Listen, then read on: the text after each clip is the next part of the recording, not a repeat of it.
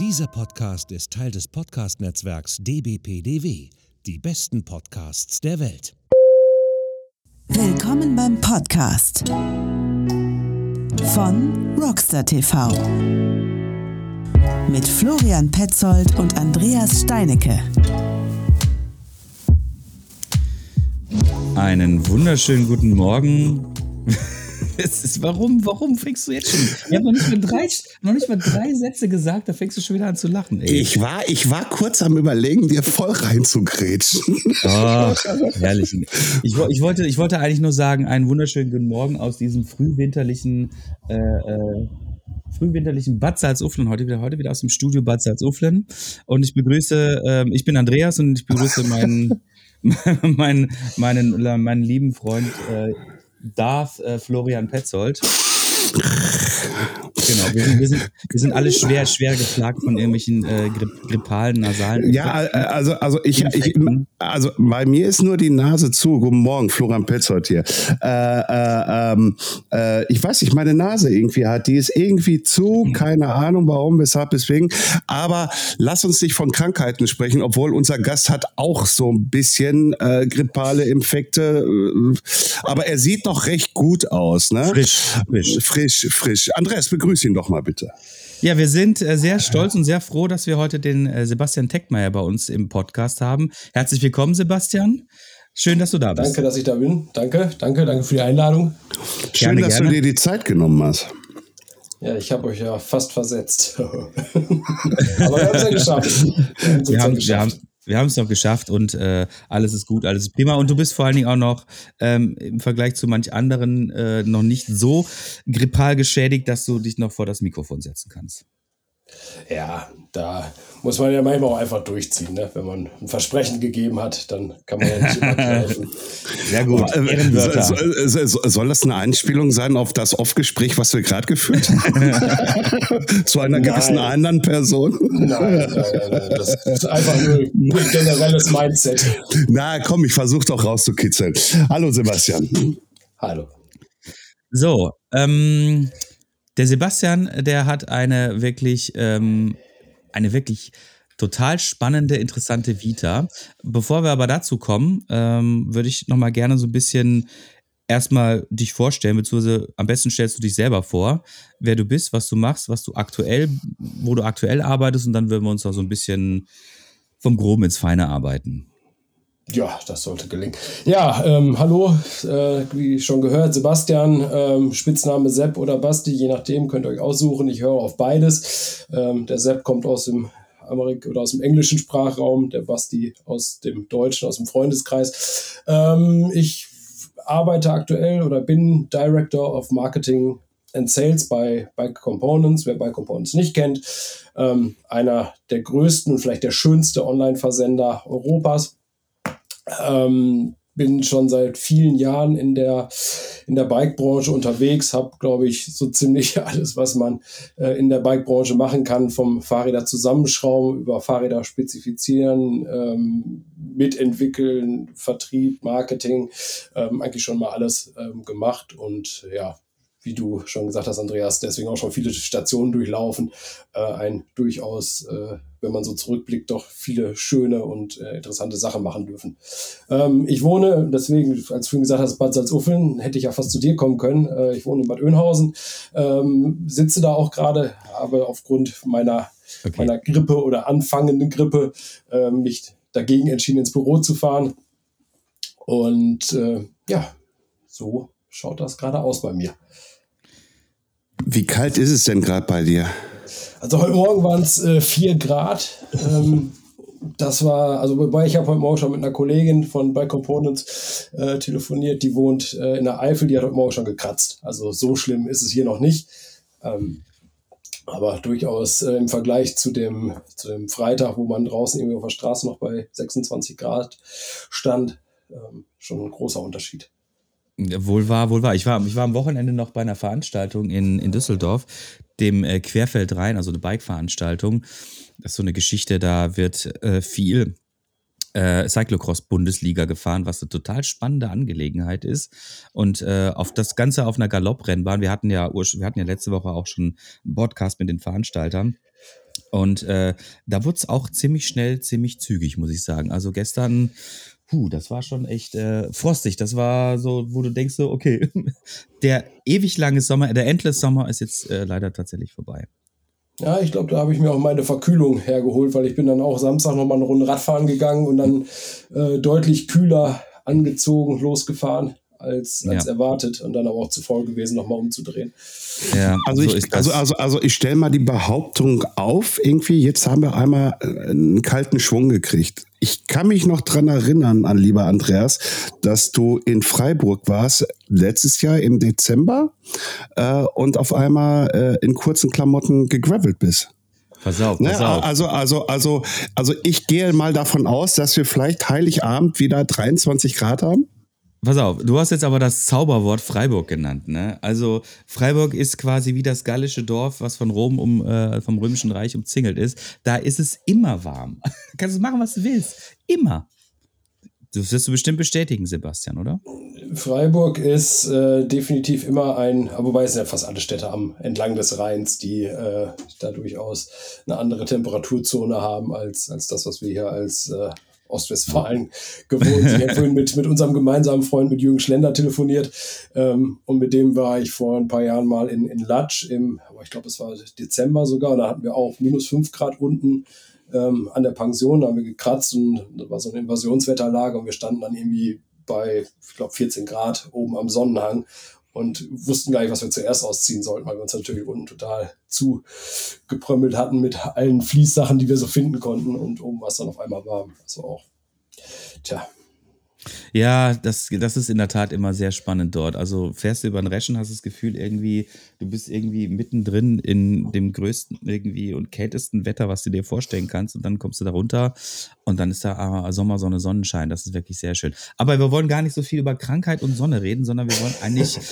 Ach, wollen echt eigentlich nicht? Du, du redest die ganze ja, Zeit schon ja. jetzt. Aber letztes Mal war ich dran, irgendwie wegen meinem Bandscheibenvorfall und jetzt bist ja. du dran. Ja, ist, äh okay, okay, okay. Fair enough, du hast recht. Ähm, Sebastian, ähm, bevor wir ein bisschen über, auf das eingehen, was du quasi vorher schon gemacht hast, nämlich auch äh, beim oder mit dem, mit dem, mit dem Jü quasi zusammengearbeitet bei Alutech, äh, wollen wir noch mal ein bisschen ähm, darauf eingehen, was du aktuell machst, nämlich bei By Components. Und By Components kennt bestimmt jeder von uns da draußen, weil er bestimmt einmal mindestens, wenn nicht gar regelmäßig da was bestellt hat. Und äh, bei Components, hast du selber gesagt, ist schon eine ziemlich große Nummer. Ähm, wie würdest du denn so quasi äh, bei Components, ähm, was macht den Unterschied bei By Components zu den anderen, nennen wir sie mal irgendwie Chain Reaction, die, gut, die kommen jetzt aus England, aber und so weiter und so weiter. Herr, Fl Herr Petzer, ganz wichtige Kurzfrage, ja? Ja, ich, ich weiß, warum ich bei, bei Components einkaufe. Ja. Aber da, das sage ich erst, nachdem Sepp irgendwie erst was dazu gesagt hat. Okay, sehr gut. Ähm, Andreas, ehrlich gesagt, ich konnte dich gerade gar nicht hören. Du warst bei mir gefroren im Bild. Ah, ich, ich war freezed? Oh, verdammt, okay. Ja. Dann äh, versuche ich das nochmal. Ähm, es ging eigentlich letztendlich nur darum, dass ich äh, von dir wissen wollte, was macht eigentlich By-Component anders als die anderen? Also warum ist By-Component äh, sowas Besonderes? Boah. Ähm, das ist eine, ist eine total interessante Frage, weil ähm, wir gerade durchaus versuchen, ähm, das auch immer noch besser, noch besser zu verstehen und, und besser, besser, ähm, ja, ich sag mal, zu transportieren. Was macht uns eigentlich anders? Was macht uns besonders? Ähm, ich sag mal, grundsätzlich kann man, glaube ich, sagen, dass bei Components einfach ein, ein Unternehmen ist, was ähm, ähm, mit viel Herzblut und, und, und viel, ähm, ja, ich sag mal, Passion gegründet und, und wurde und sich dann auch äh, entsprechend entwickelt hat. Es ist viel, viel Leidenschaft für den Sport, für die Produkte da und jetzt halt auch nicht nur der Sport im Sinne jetzt so Mountainbike, sondern ich sag mal, alle Facetten des Radsports werden bei Bike Components irgendwie gelebt. Wir haben von wirklich total engagierten und verrückten Mountainbikern, was dann halt nicht nur den Sport betrifft, sondern auch zum Beispiel den Trailbau, ähm, hin zu diesen über ehrgeizigen äh, Triathleten, zu äh, den verschiedenen Auswüchsen äh, im Gravel vom Race-Bereich bis dann so Touren-Graveler über äh, Cross-Country-Racer, über Rennradler. Also da ist wirklich alles dabei. Wir haben Ultra-Distance-Fahrer und Fahrerinnen da bei uns. Ähm, also im Prinzip ist dieses, dieses Unternehmen oder der ein ganz großer Teil des Teams ähm, basiert wirklich darauf, dass diese Menschen halt diesen Sport, diesen Radsport mit Leidenschaft und äh, verfolgen und leben, ähm, was sich dann, glaube ich, auch immer so ein bisschen unserer Expert Expertise ähm, in vielen Bereichen einfach widerspiegelt. Ähm, und das ist etwas, wo wir halt einfach super stolz drauf sind. Ne? Wir haben einen sehr, sehr guten ähm, Service, ähm, unsere, unsere Service-Mitarbeiter, wir haben ein sehr großes Team sitzen, ähm, sind über, über 20 Mitarbeiter im Service, ähm, die da halt für Kunden ansprechbar sind und halt auch nicht darauf gedrillt sind, ähm, ich sag mal jetzt den Kunden irgendwie auf den Verkauf hinzuschieben, sondern die im Prinzip wirklich beraten sind. Und wenn du einfach nur eine Frage hast du, keine Ahnung, ich habe mir einen neuen Specialized-Schuh gekauft, der hat einen Bohrerverschluss, wie komme ich aus dem Schuh wieder raus? Äh, das ist eine Frage, die kann beantwortet werden, aber genauso kannst du halt mit den Jungs in, äh, und Mädels im Service kannst du ein komplettes Fahrrad konfigurieren, äh, von, von wirklich der kleinsten Schraube bis dann nachher das komplette Rad steht, was wir dann auch in unseren Werkstätten zusammenbauen und äh, voreingestellt und ja, fahrfertig im Prinzip an den Kunden versenden. Ähm, ja, das sind alles Sachen, die, die machen bei Components, ich sag mal, von der menschlichen Seite, glaube ich, schon zu was Besonderem, weil, ich sag mal, bei so vielen Mitarbeitern ähm, so eine hohe Dichte an passionierten Radsportlern zu haben, und das sind wirklich fast ausschließlich bei uns ähm, Leute, die in irgendeiner Art und Weise, und wenn es halt nur als äh, überzeugte Commuter, aber die in irgendeiner Art und Weise viel mit auf dem, Zeit auf dem Rad verbringen, das ist schon, schon selten. Habe ich auch tatsächlich in der Branche selten ähm, erlebt. Und ich sag mal, ein anderer Aspekt von Buy Components ist sicherlich, dass ähm, sich Buy Components auch als Marke etabliert hat. Das ist ein Online-Shop mit einem Wiedererkennungswert, mit einer Identität, mit einem, mit einem, ähm, jeder weiß, wie, wie es aussieht, ne, wenn, wenn bei Components spricht. Jeder hat dieses, ob man jetzt orange mag oder nicht, aber jeder hat dieses orange Logo vor Augen. Jeder hatte irgendwie schon mal Kontakt äh, mit dieser Marke und das ist einfach ein Wiedererkennungswert, ähm, der uns auch gerade in, in Zeiten wie jetzt aktuell, wo halt irgendwie der Preis regiert und jeder dann doch irgendwie austauschbar ist, ähm, durchaus Vorteile äh, beschert, weil wir halt eine, eine, gewisse, wir stehen für etwas und wir haben einen Wiedererkennungswert und das äh, honorieren Kunden. Und deswegen glaube ich, kann man schon, schon sagen, dass wir ähm, was Besonderes sind. So, Jetzt hast du dein Statement losgelassen und ich kann und und ähm, ja, was ich definitiv bestätigen kann im Support, das was du auch vorhin sagtest, die 20 Mann, die da sitzen, kann man anrufen. Ich habe einen Specialized Schuh und wie komme ich aus diesem Bohrer-Ding da wieder raus? Ähm, was ich halt einfach sehr sehr faszinierend finde und das ist jetzt wirklich ernst gemeint. Also wir kriegen hier von Bike Combons kein Geld in diesem Podcast, äh, ist wirklich meine Erfahrung und die ist halt einfach, ich rufe an und ich habe sofort Fachleute vor mir am Telefon. Ähm, die haben mir immer geholfen, egal wie, egal was, auf eine Art und Weise, die ich selber noch nie erlebt habe. Also diese, diese Experience, um das mal so zu nennen, ist halt einfach anders. Ich kenne andere Fahrradher, ja, ich sage jetzt mal Versender, Komponentenversender. Ähm, ich habe auch mal bei einem gearbeitet. Äh, ähm, also da läuft das ein bisschen anders ab. Also da ist eher gesagt Druck im Kessel drin und äh, bei euch merke ich halt einfach, wenn man den Support anruft, da ist kein Druck im Kessel.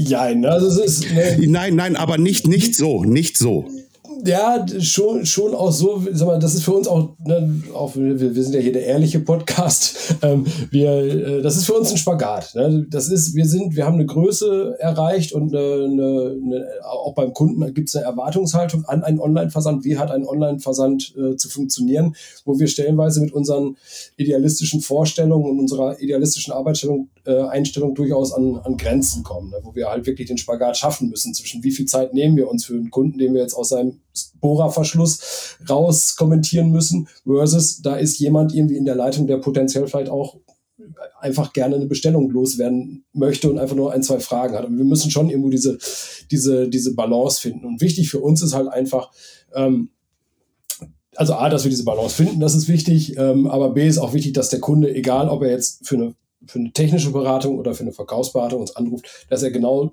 dieses Gefühl vermittelt bekommen, was du gerade gesagt hast, dass, dass da jemand am anderen Ende der Leitung ist, der versteht, was dein Problem ist. Das war jetzt auch keine äh, Ansage, dass ihr jetzt alle nur noch bei Bike Components anrufen sollt und den allen halt äh, mit Fragen zu bombardieren. Nein, aber es ist halt einfach so. Also ich merke, dass da kein Druck hinterm Kessel ist.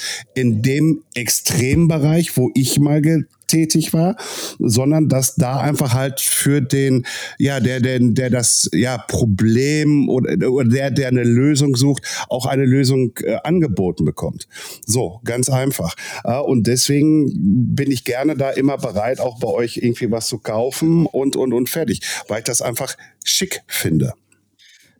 Ich, ich glaube, ähm, was, was, was, was den Unterschied macht, ist halt, das Wie. Also, weißt du, ich meine, dass wir alle mal irgendwie mal Probleme haben äh, im Bereich der äh, neuen, also wenn wir irgendwas bestellen oder sowas und, und, es passt nicht und sowas, das ist ja eben schon mal vorgekommen und jeder hat schon mal bei diversen Online-Plattformen irgendwas bestellt und irgendwas ist mal irgendwie schiefgelaufen oder sowas. Es ist ja immer das Wie. Ne? Und ich glaube, das macht immer so den Unterschied. Weil ähm, wirst du halt entweder landest du in irgendeinem beliebigen Callcenter oder sowas und musst dich da erstmal irgendwie durch die Instanzen durchfragen oder bist du halt direkt dann bei jemand dran, der dir auch wirklich direkt weiterhelfen kann. Das macht halt so den Unterschied, ne?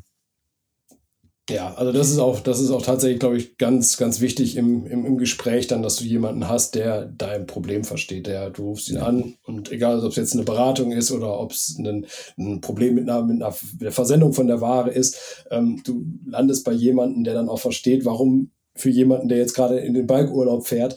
Ähm, und es ist Donnerstagabend und dein Paket ist noch nicht da, du willst aber Freitag losfahren, warum ist das ein Problem für dich? Normalerweise kannst du sagen, hey, es ist ein Fahrrad, kein Mensch, äh, kein Mensch stirbt, wenn, wenn er seine Fahrradteile nicht bekommt, aber wenn du darauf dich freust, wenn du darauf hinsparst, wenn das dein Hobby ist und ich sag mal, wir alle arbeiten irgendwie für unser Hobby, dann ist das Hobby ein ganz, ganz großer Teil deines Lebens. Und deswegen ist es trotzdem wichtig, dass die Ware kommt.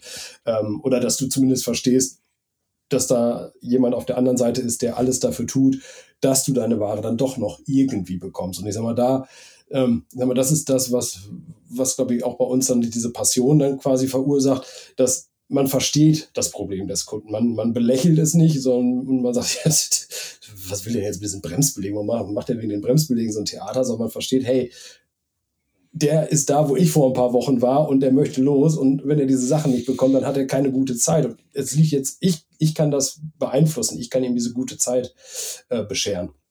Und ich glaube, das ist so ein bisschen dieses Mindset, was dahinter steckt, ähm, was man, was glaube ich den Unterschied dann macht zwischen einem normalen Callcenter ähm, und unseren Service-Mitarbeitern. Genau. Also ich glaube, man merkt, man merkt jetzt auch schon in dem Gespräch, wir mögen Buy Components und zwar nicht nur, weil, weil, weil, die, weil das Unternehmen in NRW liegt. Ne? Oh, ich rutsch gleich aus, ey. Ja, nein, nein, Schöne nein. Schleimspur. Ist, ist, aber ist, ist äh, auch bewusst so gelegt, weil äh, tatsächlich äh, da viel, viel Wahrheit drunter steckt. Das fällt insofern halt schon auf, dass ähm, ich ja schon, ich habe, glaube ich, noch bei keinem anderen jetzt irgendwie so Porträts gesehen. Also von Leuten, die bei Buy Components arbeiten, die dann sich vorstellen, mit ihren wirklich krass unterschiedlichen Fahrrädern.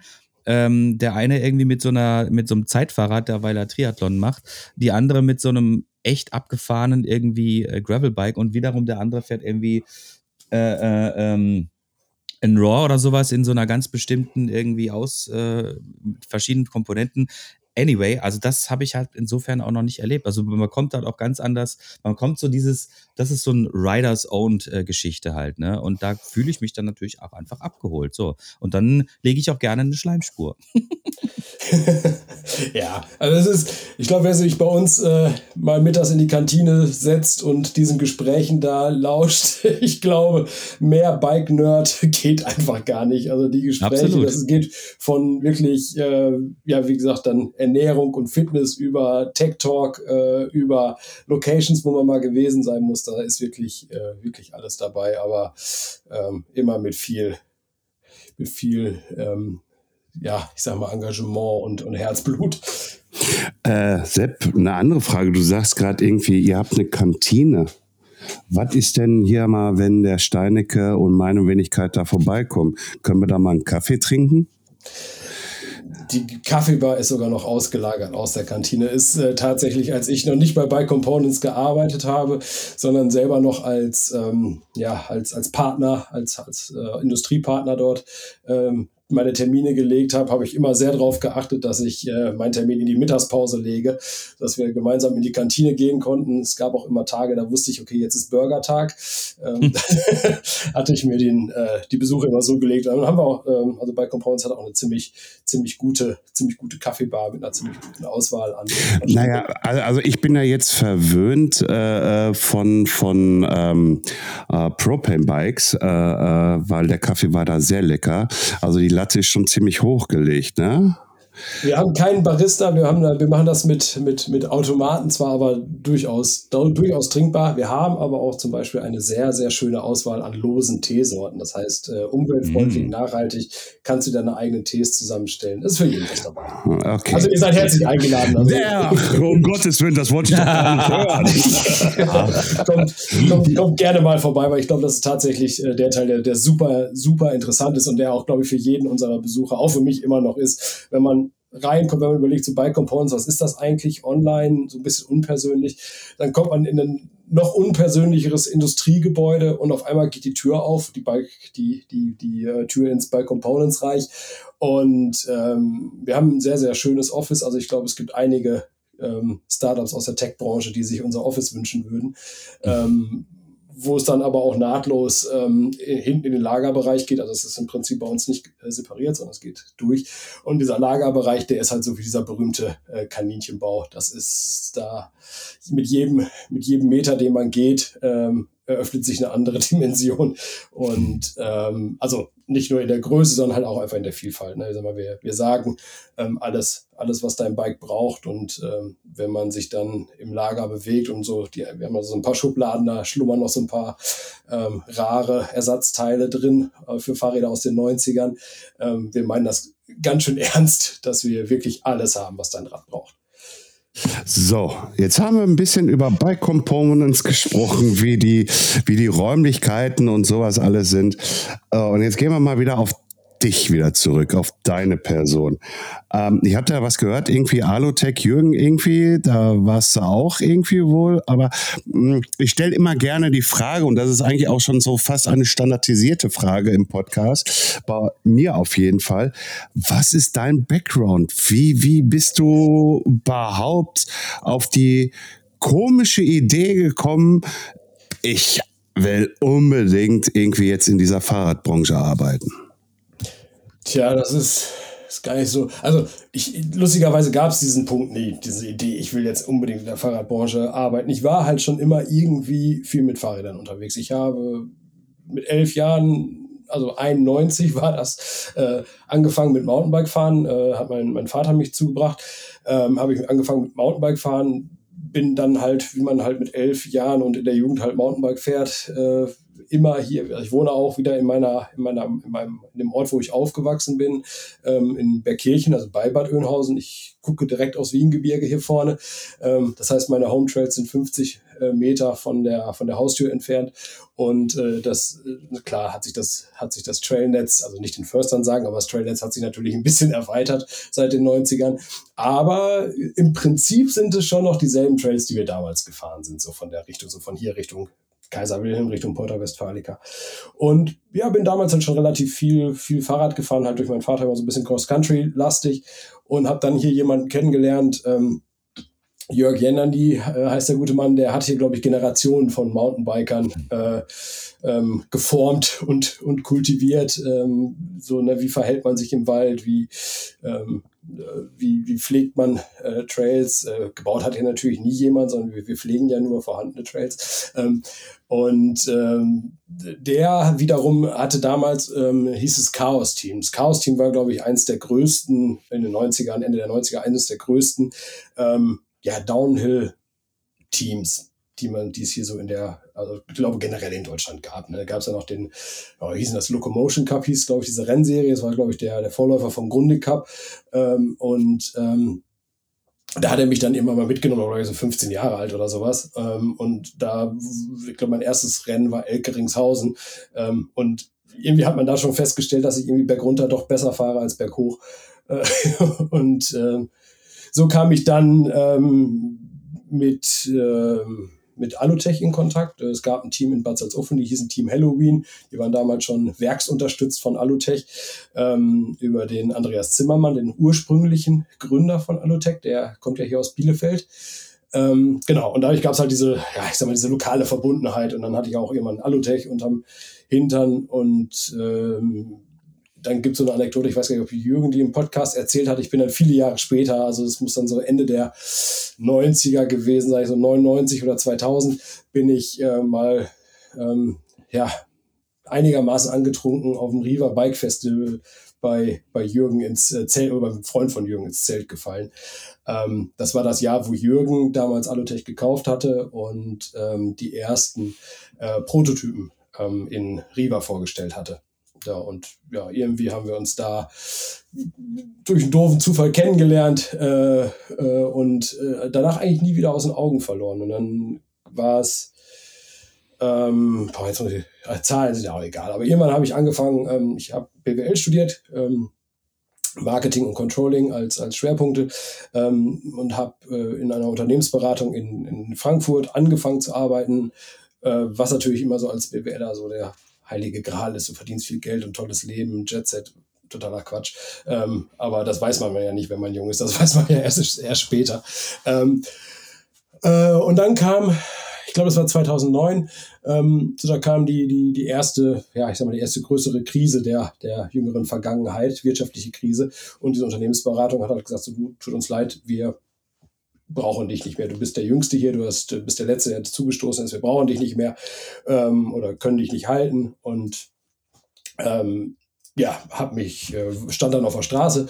Und ich hatte aber in der, während meines Studiums immer bei Fahrrad äh, XXL in Mainz, bei Fahrrad Franz, habe ich immer geschraubt in der Neumontage. Ähm, das war ein sehr beliebter Studentenjob, ähm, weil man dort oben wirklich ähm, guten, guten also als man nicht zwei linke Hände hatte, konnte man wirklich gut dort, dort oben jobben und äh, Räder schrauben äh, aus dem Karton dann quasi für den Verkaufsraum.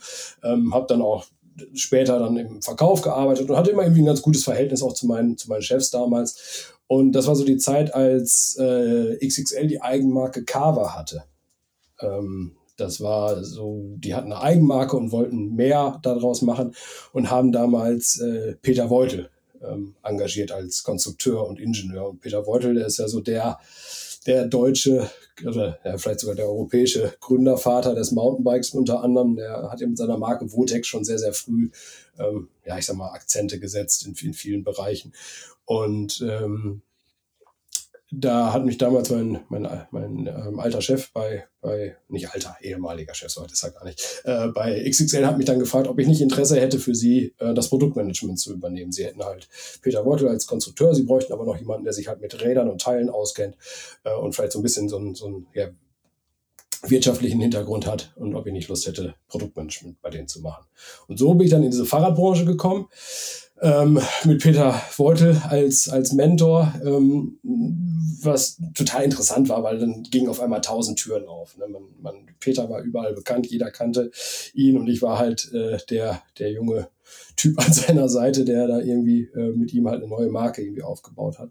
Und das hat total Spaß gemacht. Ähm, und da bin ich auf einer, auf meiner ersten Eurobike äh, im Carver-T-Shirt bin ich dann wieder über Jürgen gestolpert, äh, der da den Alutech-Stand hatte und äh, ausgestellt hatte. Und äh, der grinste mich nur an und sagte, Basti, irgendwann arbeitest du für mich. Ja, und einige Jahre später war das dann auch soweit. Und äh, da hast du dann auch das Marketing gemacht oder warst du da auch Mädchen für alles? Also aufschrauben, verkaufen, Marketing? Ja, der, der, der, Deal, der Deal war ein bisschen, ein bisschen anderer sogar. Wir haben ähm,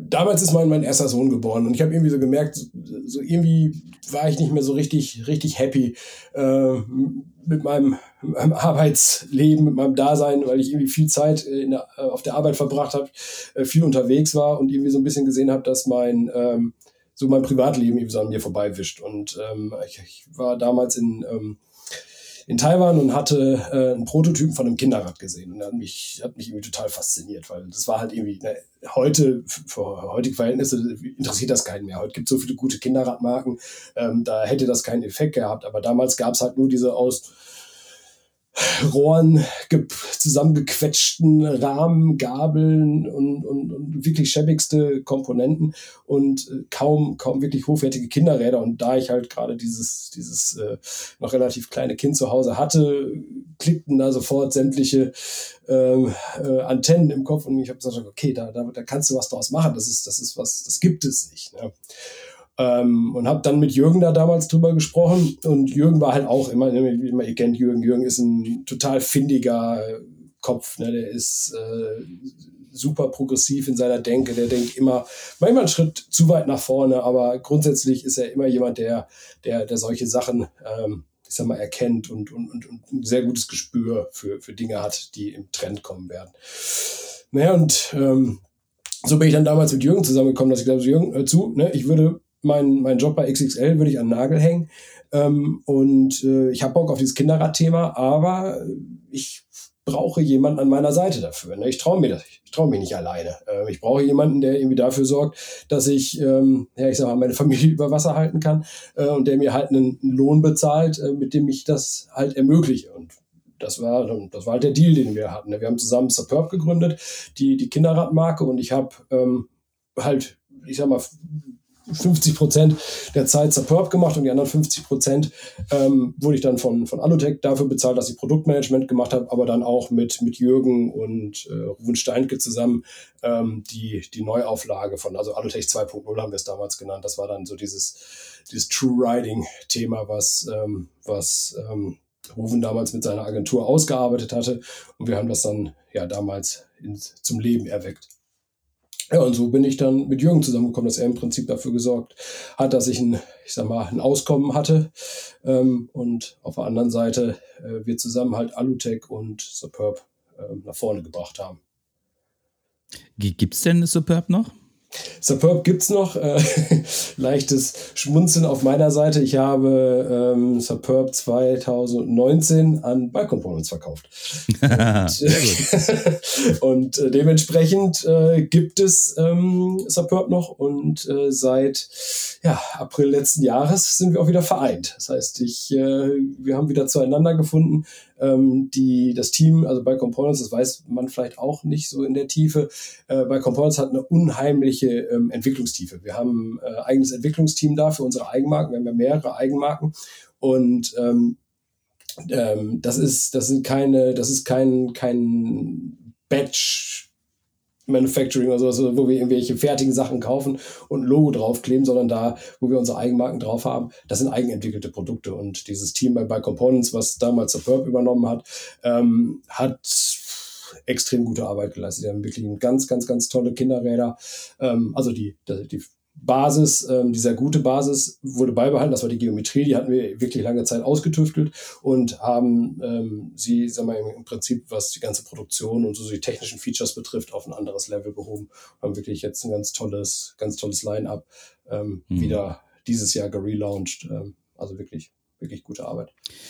Ähm, warte mal, Florian, bevor du äh, deine Frage stellst, würde ich noch ganz gern kurz anknüpfen, weil das passt nämlich auch ganz gut äh, äh, zu dem, was mich auch interessiert, nämlich äh, auch eine, eine, absolute Besonderheit bei, bei, bei Components, was du gerade schon gesagt hast, dass äh, ihr auch quasi Eigenmarken habt. Ne? Also es gibt, glaube ich, ähm, im Gravel-Bereich habt ihr was, äh, im Mountainbike habt ihr was. Ähm, wie kommt man dazu, quasi als ähm, jetzt als, als, ja, als Online-E-Commerce-Plattform noch auf die Idee zu kommen, wir machen Eigenmarken, weil die anderen, die wir vertreiben, nicht so gut sind oder weil wir eine bessere Idee haben oder weil du gesagt, gerade gesagt hast, weil ja so ein, auch äh, personaltechnisch so eine, so eine Struktur habt, dass ihr auch wirklich Leute im Team habt, die auch entwickeln können.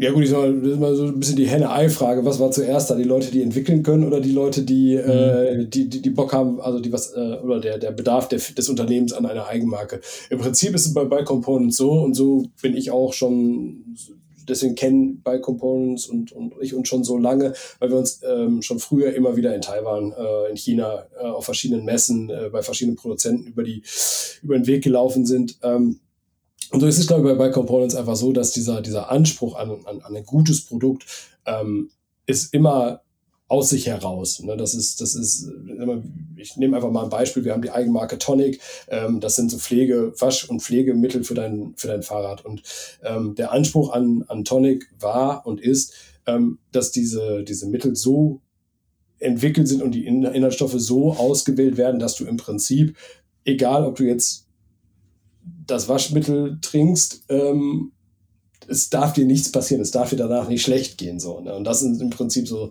dieses, dieser total idealistische Anspruch, dass wir produzieren biologisch abbaubare Produkte. Und das geht dann über die Verpackung weiter. Ich weiß nicht, ob ihr, der eine oder andere wird es vielleicht schon mal gesehen haben. Wir haben zum Beispiel so ein Refill, Refill-Kanister für dieses Bike-Shampoo. Das sieht aus wie diese 5 Liter äh, Weinkartons, die man so ne, mit diesem Zapfhahn vorne dran. Und das sind einfach so Sachen, das sind, das sind einfach Ideen, äh, die da zugrunde liegen, die einfach wirklich aus der, aus der Not heraus, äh, nicht aus der Not, aus dem Bedarf heraus geboren werden. Ne? Dass man sagt so, hey, ist total, ne, ich habe hier ein tolles Waschmittel, Marke XY ist ja auch vollkommen egal, aber irgendwie, ich schmeiße jedes Mal diese Sprühflasche weg. Das ist doch totaler Quatsch. Ne? Warum behalte ich nicht die Sprühflasche, nehme eine etwas bessere Sprühflasche und mache einen äh, recycelbaren äh, Refill-Karton äh, oder Verpackung dazu?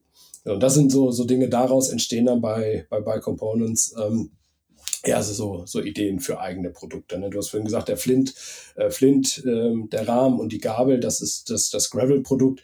Ähm, als die erste Serie des Flints gelauncht wurde, da hat man ganz klar gesehen, das ist ein, ein Gravel-Bike, was sich Menschen ausgedacht haben, die Bock haben auf Trails fahren.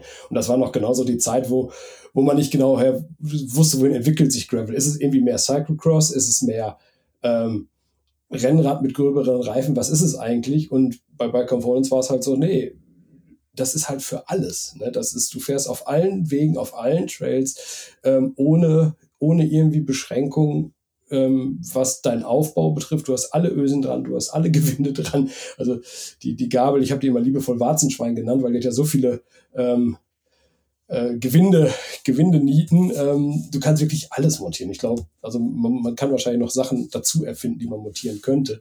Aber die Gabel gibt es auf jeden Fall her. Und das sind einfach so Sachen, ja, das ist sehr, sehr, sehr bei Components, dass man ähm, so einen Bedarf äh, hat, verspürt, sich mit Kollegen darüber austauscht, ähm, ne, wie gesagt, die Kantinengespräche und äh, dass man dann feststellt, so hey, ich bin nicht der Einzige, der diesen Bedarf hat. Ich könnte sein, dass das für, für auch für unsere Kunden relevant ist.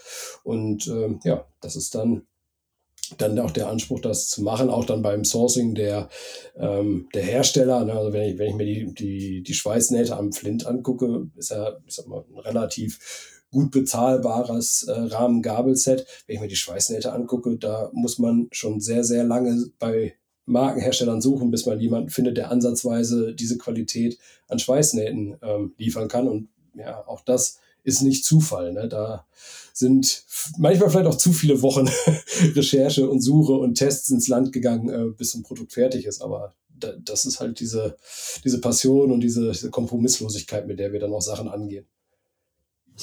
Ähm, danke. Äh, äh, dennoch die Frage, äh, ich höre immer raus, irgendwie Taiwan. Taiwan.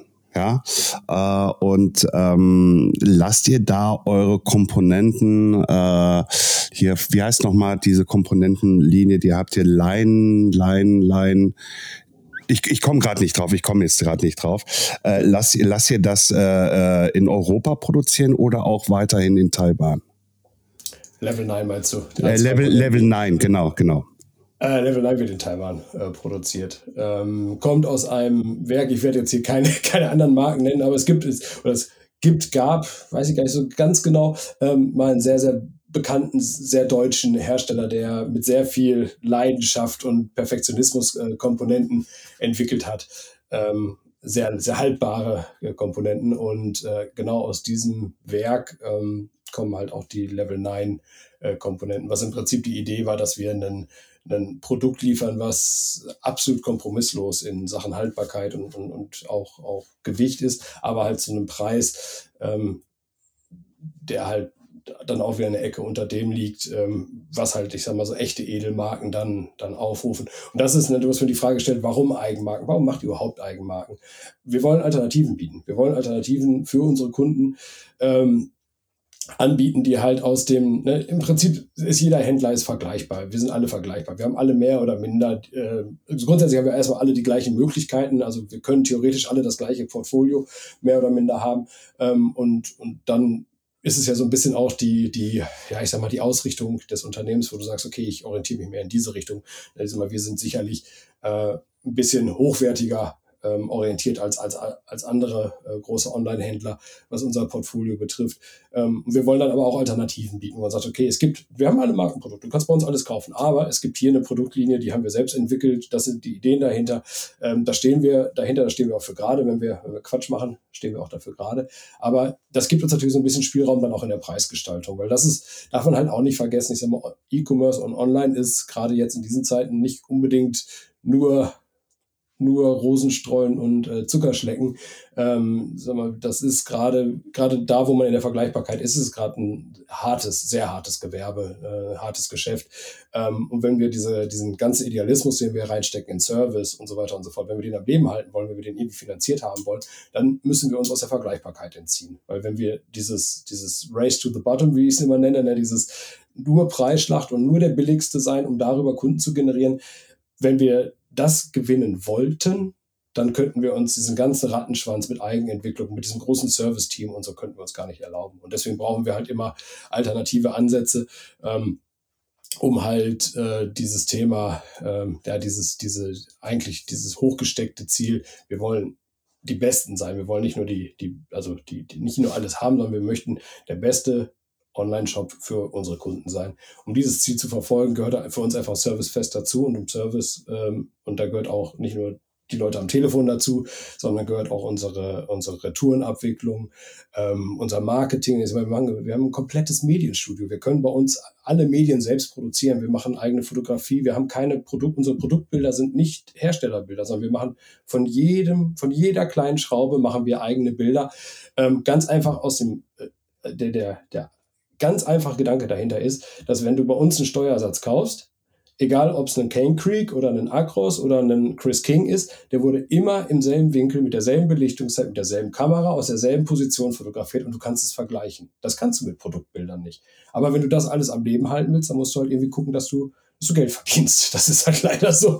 Äh, jetzt, jetzt kommt der kleine alte Affe äh, hier aus dem SEO-Bereich. Nein, wenn eigene Fotos sind, äh, die nicht äh, zigtausend Mal zur Verfügung sind, bekommt das Produkt auch ein ganz anderes Ranking im, äh, äh im, im, im E-Commerce. Das ist, glaube ich, auch noch, das ist, glaube ich, auch noch mal mit zwar nur ein kleiner Punkt, aber der Aufwand, der dafür betrieben werden muss, ist halt einfach größer, als wenn man ein standardisiertes, vom Hersteller benutztes Foto benimmt. Da hast du 100% recht mit. Das Ding ist aber, das ist uns erst aufgefallen, das ist uns später aufgefallen. Das war nicht die initiale äh, Idee dahinter, sondern die initiale Idee war wirklich diese Vergleichbarkeit. Und dass das Ganze halt auch eine SEO-Relevanz hat, ist äh, bei uns erst sehr viel später auf, aufgefallen. Was auch tatsächlich so ein bisschen, glaube ich, ne, habe vorhin gefragt, was macht bei Components ähm, anders und, und warum sind wir anders? Weil wir nicht als E-Commercer geplant waren oder gedacht waren. Also bei Components war schon immer E-Commerce, aber viele, viele Mechanismen, viele, viele, ähm, ich sag mal, Kennzahlen äh, des E-Commerce sind bei, bei Components erst sehr viel später relevant geworden.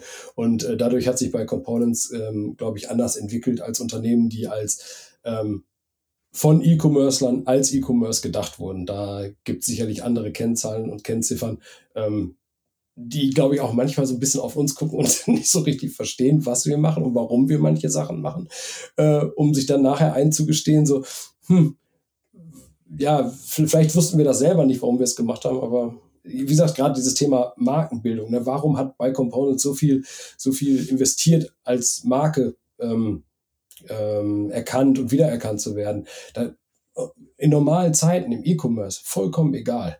Ne? Jetzt gerade, wo du, wo du, wirklich darauf angewiesen bist, dass Kunden dir treu sind, dass, dass Kunden auch, auch ne, wie du vorhin gesagt hast, einen Service honorieren, da ist das Gold wert. Und das kannst du nicht innerhalb, ne, ich sag mal, du kannst SEA, SEO, SEO dauert ein bisschen, SEA geht ganz schnell, drehst den Geldhahn auf und schwupps, äh, hast du deine Reichweite und deine Sichtbarkeit erhöht. Aber Marke, kannst du nicht innerhalb von Wochen aufbauen. Das, das dauert Ewigkeit. Und du kannst es vor allem nicht in Krisenzeiten aufbauen. Und da, glaube ich, ist es total spannend bei Components. Hat sich einfach anders entwickelt und ist einfach total spannend jetzt zu beobachten. Also ich sehe das anders. Wir haben in der Krise den Podcast gegründet und der ist durch die Decke gegangen. Weil die Leute viel Zeit hatten. ja, ja, ne? Irgendwie halt richtige Idee zum richtigen Zeitpunkt, würde ich mal behaupten, halt einfach. Nein, aber ich gebe dir damit schon recht, irgendwie halt äh, äh, äh, SEO und SEA und sowas alles, das ist ja alles schön und gut, irgendwie halt. Aber was nützt es einem irgendwie halt, wenn ja, der Background nicht stimmt. Geschweige denn irgendwo halt man auch nicht die Leute mal greifbar machen kann. Ne? Also wie, ich weiß ja nicht, ob ihr das auch macht, eine Hausmesse mal irgendwie halt oder irgendwie sonstiges. Da nehme ich wieder dann halt jemanden aus Bocholt, der, die machen halt einfach halt äh, so Hausmessen oder auch Community Rides. Ich weiß nicht, ob ihr das auch anbietet. Ne? Wenn ja, bitte gleich nochmal erläutern. äh, äh, weil, weil das Greifbare zu sehen okay, da sind Menschen dahinter. Da findet auch eine Kommunikation statt. Da ist eine ehrliche und offene Kommunikation. Ich glaube, das, das, das sind so diese Faktoren, wo die Leute schätzen, lernen, diese Marke äh, ähm, zu verstehen auch. Ähm, also, äh, und dann brauchst du natürlich einen langen Atem, um diese Marke nach vorne weiterhin dorthin zu bringen, nachher nicht noch zu skalieren, etc. pp. Alles, was dazugehört, ne, dass du wirklich dann, dann auch deine Support-Leute, wo du 20 Mann sitzen hast, wo du das Marketing drin hast, wo du ein Studio hast und und und einfach auch alles bezahlen kannst. Das ist ja dann nachher halt der Witz daran. Du musst die Leute nachher alle bezahlen können. Aber das ist genau das, was ich sage. Und deswegen sind halt so Sachen wie Eigenmarken für uns einfach wichtig, weil wir da einfach, ähm, ja, uns aus dem, dem Wettbewerb entziehen und Produkte anbieten, die, die technisch, ähm, ich sag mal, mindestens mal dasselbe können wie viele Markenprodukte. Ähm, wir aber aufgrund dessen, dass es unsere eigene, also wir, wir haben die Wertschöpfungskette in unseren Händen und ähm, dadurch haben wir halt einfach, wir können das Produkt zu einem anderen Preis anbieten, als Markenprodukte, haben aber trotzdem mehr Ertrag. Und dieser Ertrag ist das, was, was für uns notwendig ist, um dieses, äh, dieses Service-Level über alle Bereiche ähm, halt am Leben zu erhalten. Weil wenn, wenn, ne, wenn man dieses, dieses Race to the Bottom auf den normalen Produkten, die alle für alle verfügbar sind, wenn man das mitgehen würde, dann ähm, könnte man sich das, was wir jetzt haben, nicht, nicht erlauben, nicht leisten.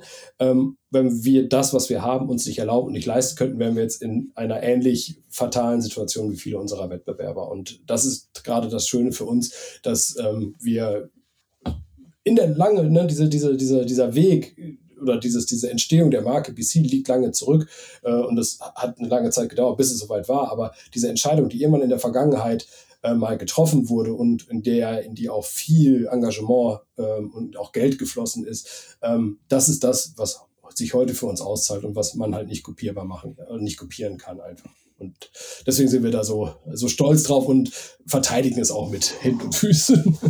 Äh, um Gottes Willen, alles richtig, alles richtig. Dennoch habe ich jetzt mal eine ja, äh, wirtschaftliche Frage. Ich ja. hoffe, ich, ich hoffe, ich, ich hoffe, äh, du kannst über, also ich will jetzt hier keine Zahlen sehen. Wenn ihr eine GmbH seid, sieht mir die sowieso irgendwann halt, wenn sie veröffentlicht werden müssen.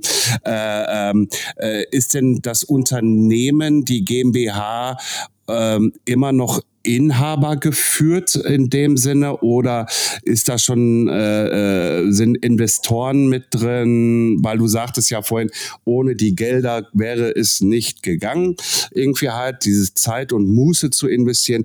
Äh, ist das Unternehmen jetzt schon gesplittet irgendwo? Ähm, äh, nein und nein, was komisch ist als Antwort. Aber ähm, bei Components ist nicht mehr Inhaber geführt. Die Inhaber haben sich äh, von nicht allzu langer Zeit, ich glaube mittlerweile ungefähr zwei, zweieinhalb Jahre, ähm, haben sich vom Unternehmen getrennt und äh, genießen jetzt den wohlverdienten Unruhestand.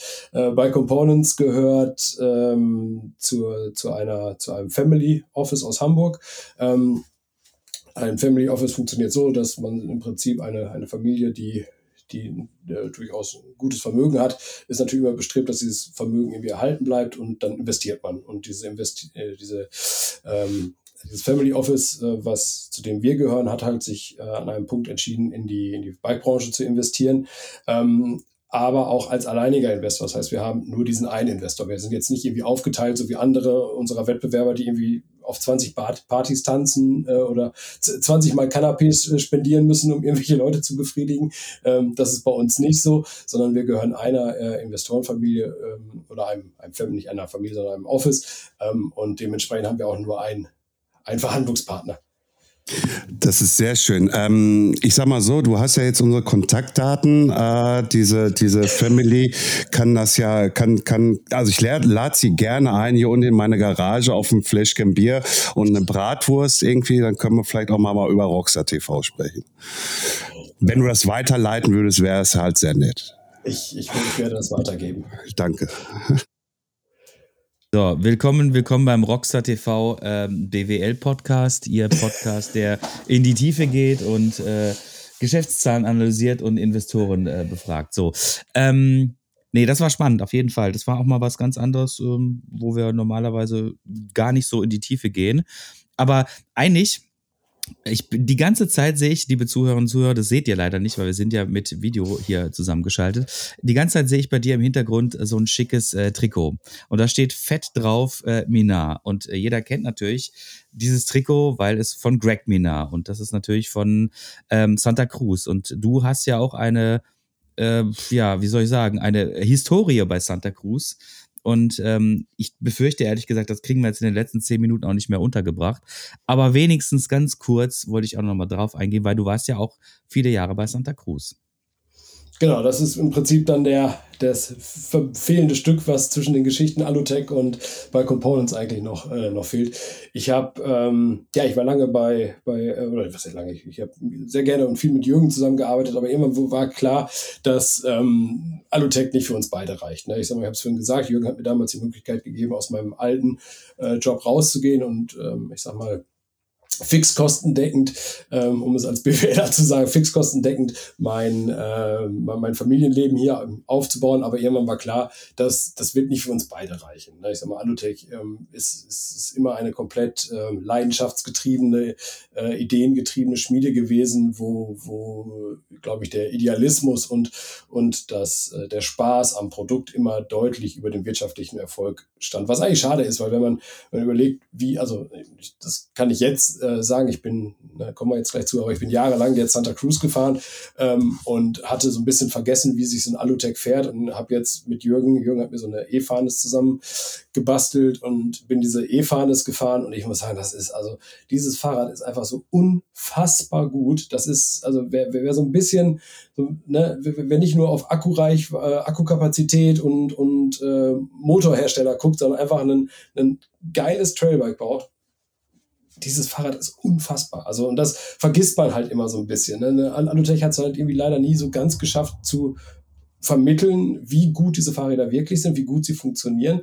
Äh, sie waren immer ein bisschen, sind immer ein bisschen zu nerdig dafür, aber ähm, so, das, ähm, deswegen war dann irgendwann klar, dass, dass, dass, dass Alutech nie groß genug werden wird, um zwei Familien äh, zu ernähren. Und dann kam über, über Freunde ähm, aus der Branche, ähm, namentlich Dennis Mankel von, von E13, ein guter, sehr guter, auch schon langjähriger Freund mittlerweile ähm, äh, von mir, äh, kam dann die, die Anfrage von Santa Cruz, sie würden jemanden für Europa suchen. Sie, ähm, Pon hatte damals ähm, Santa Cruz gekauft, nachdem sie ja schon Cervelo und äh, Derby Cycles und so gekauft hat, haben sie äh, Santa Cruz gekauft. Und haben äh, für die Marke in, in Europa oder speziell für Deutschland. Deutschland war der Markt, wo sie gesagt haben, da müssen wir rein, das wird der Markt, der am größten wird. Ähm, da müssen wir rein, da suchen wir jemanden, für der diesen Markt versteht und der uns hilft, äh, diesen Markteintritt oder den, den, die Marke im Markt zu etablieren. Und da kam die Anfrage und ehrlich gesagt, ich äh, hatte mich nie mit Santa Cruz groß, also ich war nie Fanboy oder so. Ne? Gibt es ja andere, die auch heute noch die komplett äh, Fanboys sind. Ich hatte mich mit dieser Marke nie richtig auseinandergesetzt, habe mich immer nur tierisch geärgert, wenn die dann wieder in irgendeinem Magazintest wieder einen halben Punkt mehr bekommen haben als, als ein Alutech, weil ich es einfach nie verstanden habe. Ähm, habe mich dann aber damals mit den, den Leuten von ähm, Santa Cruz getroffen in Fort William auf dem World Cup, letzter World Cup von Steve Pete. Ähm, wurde da sehr, sehr herzlich, also äh, ich glaube, es ist kein Geheimnis bei, bei Santa Cruz, ähm, ich sag mal, das Arbeiten und Fahrradfahren und Bier trinken alles sehr, sehr eng, eng beieinander ist. Ähm, sehr herzlich äh, willkommen geheißen und hatte dann mein erstes Bewerbungsgespräch. Bin dann, ich glaube, zwei Wochen später nach Morsin gefahren äh, zum, zum Händler-Event. Ähm, da hat Santa Cruz innerhalb von, von ich glaube, vier Wochen haben die alle, alle äh, weltweiten Händler da durchge, durchgeschleust. Die hatten halt wirklich so ein riesen Setup mit, äh, also was ist ein Setup, ein kleines Setup, ein kleines Hostel gemietet und dann alle Händler untergebracht und jeden Tag waren Ausfahrten und Tech Talk und ja, da irgendwie hat mich das fasziniert. Und dann habe ich äh, mit einem lachenden und einem weinenden Auge dann zu Jürgen gesagt, so Jürgen, du, ich würde das wirklich gerne machen. Und da hat er gesagt, ja, mach halt, ne, das äh, kann er schon verstehen, weil Jürgen war zu der Zeit lustigerweise mehr Santa Cruz Fanboy als ich es war. Ähm, und hat dann gesagt, du mach, das ist, ist eine Chance und äh, mach das halt. Ähm, genau, und dann bin ich zu Santa Cruz gegangen als, boah, was war ich denn, wie hieß das denn? Mm, ich glaube, es war Marketing Coordinator Germany, hieß es so. Da ging es so ein bisschen darum, die Presse, Presse zu bespielen, mit Journalisten sich auszutauschen, auch so ein bisschen Feedback zu geben. Und das amerikanische Team, was, wie, wie ist das Feedback aus der Presse, worauf müssen wir achten? Ähm, was ganz witzig ist, weil eine amerikanische Firma, so wie Santa Cruz halt ist, einfach eine sehr stolze amerikanische Firma ist und dementsprechend dieses Feedback zwar gehört wird, aber bis sich das dann im Produkt widerspiegelt, das dauert dann ein paar Jahre. Ähm, so von daher war das äh, am Anfang ein bisschen lustig.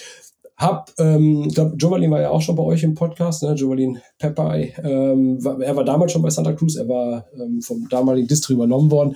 Wir beide waren dann irgendwie so, so ein zwei, äh, her, so, so, so ein Duo, äh, ein bisschen wie Bud Spencer und Terence Hill, auch optisch. Ähm, und wir sind dann, äh, ja, wir sind dann losgezogen. Wir haben, wir haben ähm, Jovi hat sich um die, um die Händler gekümmert. Ich habe mich um die, um, ums äh, Sponsoring und um, um, ums Marketing gekümmert. Und ähm, ja, irgendwie, ich weiß nicht, das Ding hat halt funktioniert. Das hat gebrannt. Ne? Wir haben dann irgendwie direkt im ersten Jahr äh, sind wir auf einem Event in Winterberg über Nina Hoffmann gestolpert. Ähm, die damals, na, wir haben noch lustigerweise letztes Wochenende mit Ihnen noch geschrieben, wir haben beide darüber gelacht, wie wir uns kennengelernt haben, weil sie halt Angst hatte, mich anzusprechen und ich nicht wusste, was ich mit ihr anfangen soll.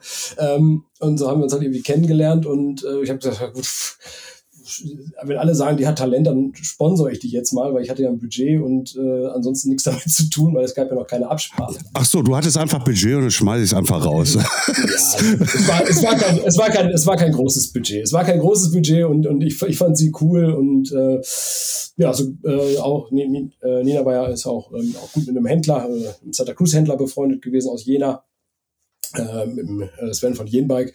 Und so hat sich das halt irgendwie ergeben und dass das sich dann in diese Richtung äh, entwickelt, dass Nina dann irgendwann äh, im Syndicate fährt und World Cups gewinnt und jetzt World Cup Gesamtzweite wird, das war ja nicht absehbar. Aber so, ich bitte dich, äh, also bei uns war es auch so, sie hatte, äh, nee, wir hatten sie damals im Podcast mit drin, wo wir äh, gefragt haben, was wäre denn, wenn Syndicate mal auf dich äh, zukommen würde und äh, dann hier bei, äh, und sagen würde irgendwie, ja, fahr doch mal für uns, bla, blub, alles. Ja, und dann hat sie gesagt, ja, ich weiß nicht, irgendwie, ich bin ja hier, ne, schon so, ne, fahr ja schon und organisiere ja alles und, und, und. Ja, und dann irgendwie äh, kriegst du mit irgendwie äh, vier Monate später irgendwie heißt es, äh, ja, ich bin jetzt bei Syndicate halt, ne. Ich habe mich tierisch für sie gefreut, um Gottes Willen das war auch so der, der, der Punkt tatsächlich, wo dann wurde so dieses Umdenken. Also, ne, es hat damals erstmal mit Jovalin und, und mir, das hat super gut funktioniert, wir waren super gespannt. Ähm, Jovalin ist dann auch Retail-Manager ähm, für Europa geworden, also hat quasi die, die europäischen Händler und Distributoren betreut. Ich bin dann Marketing-Manager für Europa geworden. Ähm, wir hatten unser, unser Büro war in, in Mosin, saßen aber auch beide immer im Homeoffice. Ähm, hat hat mega gut funktioniert. Also wir hatten einfach so ein, so ein, also irgendwie ein gutes Gespür und vielleicht auch ein gutes Timing, ähm, diese Marke Santa Cruz halt, ähm, ja, hier in, in, in, Deutschland, aber auch in ganz Europa im Prinzip so zu platzieren, dass das Ding wirklich aus einer absoluten Underdog-Brand wirklich durch die Decke gegangen ist. Naja, und ähm, Genau, und dann, ähm, ja, so Sachen halt wie, wie, wie Nina. Ich sag mal, bei Nina war jemand sehr, sehr früh klar, dass, dass allein ihr Ehrgeiz, also, also diese, diese, diese, dieser Trainingsehrgeiz, den sie hat aus ihrer professionellen Vorkarriere als, als, als Speerwerferin, ähm, da, da man hat halt gemerkt, da ist, da ist so viel Ehrgeiz, da ist so ein anderes Level an Wollen äh, vorhanden als bei allen anderen die Sportlern, die ich kennengelernt habe über die Jahre. Da hat man dann so langsam ein Gefühl dafür entwickelt und gesagt, so, oha, das Ding kann noch richtig weit gehen. Aber was bei Nina halt auch immer so war, dass Nina ähm, super ehrgeizig war, aber auch aufgrund dieses Ehrgeiz oft mit sich gehadert hat. Ne? Und da haben wir gesagt, und das war damals eine sehr bewusste Entscheidung, ne? als du mit ihr gesprochen hast, ähm, ne, möchtest du mal ins Syndicate, wenn du sagst, vier Monate, vier Monate später war es dann klar. Wir haben uns lange, äh, Will Ockeln ist mittlerweile leider auch nicht mehr bei Santa Cruz, der ist ähm, zu Cannondale gegangen, aber mit, mit Will, wir haben, Will ist der, der Kopf, der Macher hinterm Syndicate. Er hat das Syndicate, so wie wir es heute kennen, ähm, wie wir es heute sehen, er hat das, das geformt und, und ausgedacht.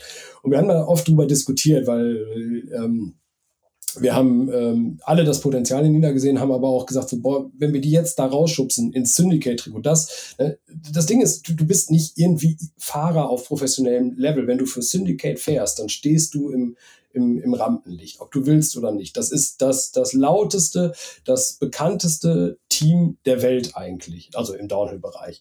Und wenn du dieses Trikot trägst, dann sind sind alle Blicke auf dich gerichtet. Und das wollten wir im Prinzip, ne, wir wussten, dass Nina das Talent hat und dass sie den Ehrgeiz hat, aber wir wollten ihr auch die Zeit geben, im Prinzip diesem, dieser Erwartungshaltung einfach klarzukommen.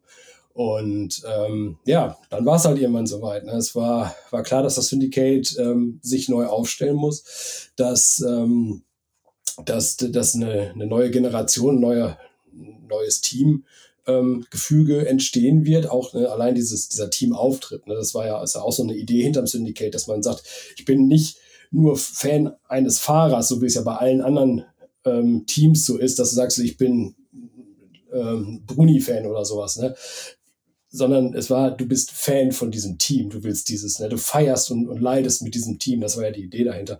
Ja, und das war der Moment, wo wir halt gesagt haben, okay, da ist Nina, ne, wir, Deutschland, also da haben viele Faktoren zusammengespielt. Nina sportliche Leistung auf jeden Fall, der deutsche, deutschsprachige Markt, der europäische Markt. Thema Frauen im, äh, im, im Sport war ja auch, oder ist ja auch ein Thema, wo man immer, gerade im, im Downhill-Sport, wo, wo ja wirklich viele, viele Frauen sehr talentiert waren, aber lange Zeit wirklich nicht davon, auch nicht ansatzweise leben konnten. Und ähm, das hat sich halt in den letzten, ja, ich sag mal, zwei, drei Jahren massiv geändert. Ne? Also da, und da hat Nina einen riesen Anteil dran. Nina ist halt das, das Role Model äh, dafür. Ne? Sie ähm, ist halt die Person, die, die da, glaube ich, für ganz, ganz, ganz viele Menschen die Türen geöffnet hat und auch in Zukunft öffnen wird. So, ich glaube, Andreas, du musst das Mikrofon einschalten. Ja, ja, ich dann, dann, klappt es auch mit der Kommunikation. Sehr gut, äh, äh, Sepp, ähm, wir haben jetzt schon wirklich die Minute äh, Stunde eins, Stunde zwei. Ähm, ich breche jetzt hier einfach mal ab, auch wenn es wahrscheinlich noch spannend ist, wenn du wahrscheinlich noch Anekdoten über Jasper Jauch erzählen würdest. Äh, ja, da gehen die Augenbrauen hoch. Ich sehe schon. Äh, deswegen ist das, glaube ich, halt auch mal flauig vom Sinne, dass wir dich noch mal ein zweites Mal irgendwann in der nächsten Zeit einladen werden. Äh, ich hoffe, das ist für dich okay und ich bedanke mich recht herzlich, dass du dir heute wirklich die Zeit genommen hast, hier bei uns im Podcast äh, äh zu sprechen, mit uns zu quatschen, deine Geschichte zu erzählen, die noch nicht zu Ende erzählt ist. Äh, wohl bemerkt. Andreas, Andreas wird auch gleich noch ein paar Worte sagen und das letzte Wort hast du dann. Ja, gut, wie gesagt, ja.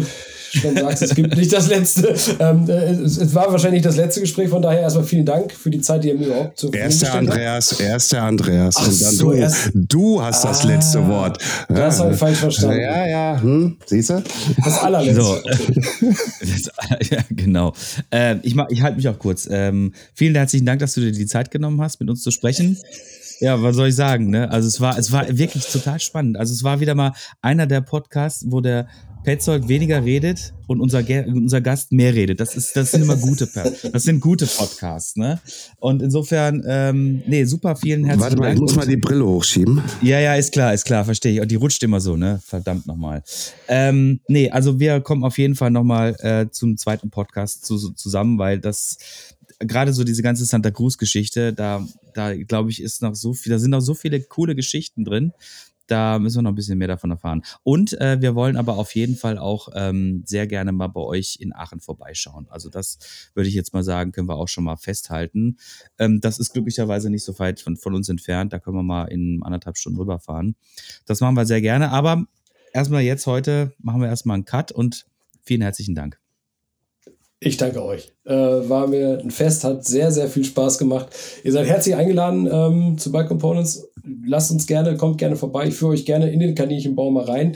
Und äh, wir gehen auch gerne mal mit euch Fahrrad fahren, weil wie gesagt, wir haben, so ein paar Kollegen, die haben, die, die, das sind so ein paar, die haben so einen dämlichen Blick. Und wenn du diesen dämlichen Blick siehst, dann weißt du, dass gleich auf diesem Trail was passieren wird, was du wahrscheinlich nicht vergessen wirst. ähm, von daher kommt gerne vorbei und dann die Anekdoten zu Jasper und äh, Greg und Nina und Danny und wie sie alle heißen, die machen wir dann abends vielleicht ohne Mikrofon beim Bier. sehr gut, sehr gut. Prima, vielen herzlichen Dank, Sepp, und wir sehen und hören uns hoffentlich bald. Mach's gut, ciao.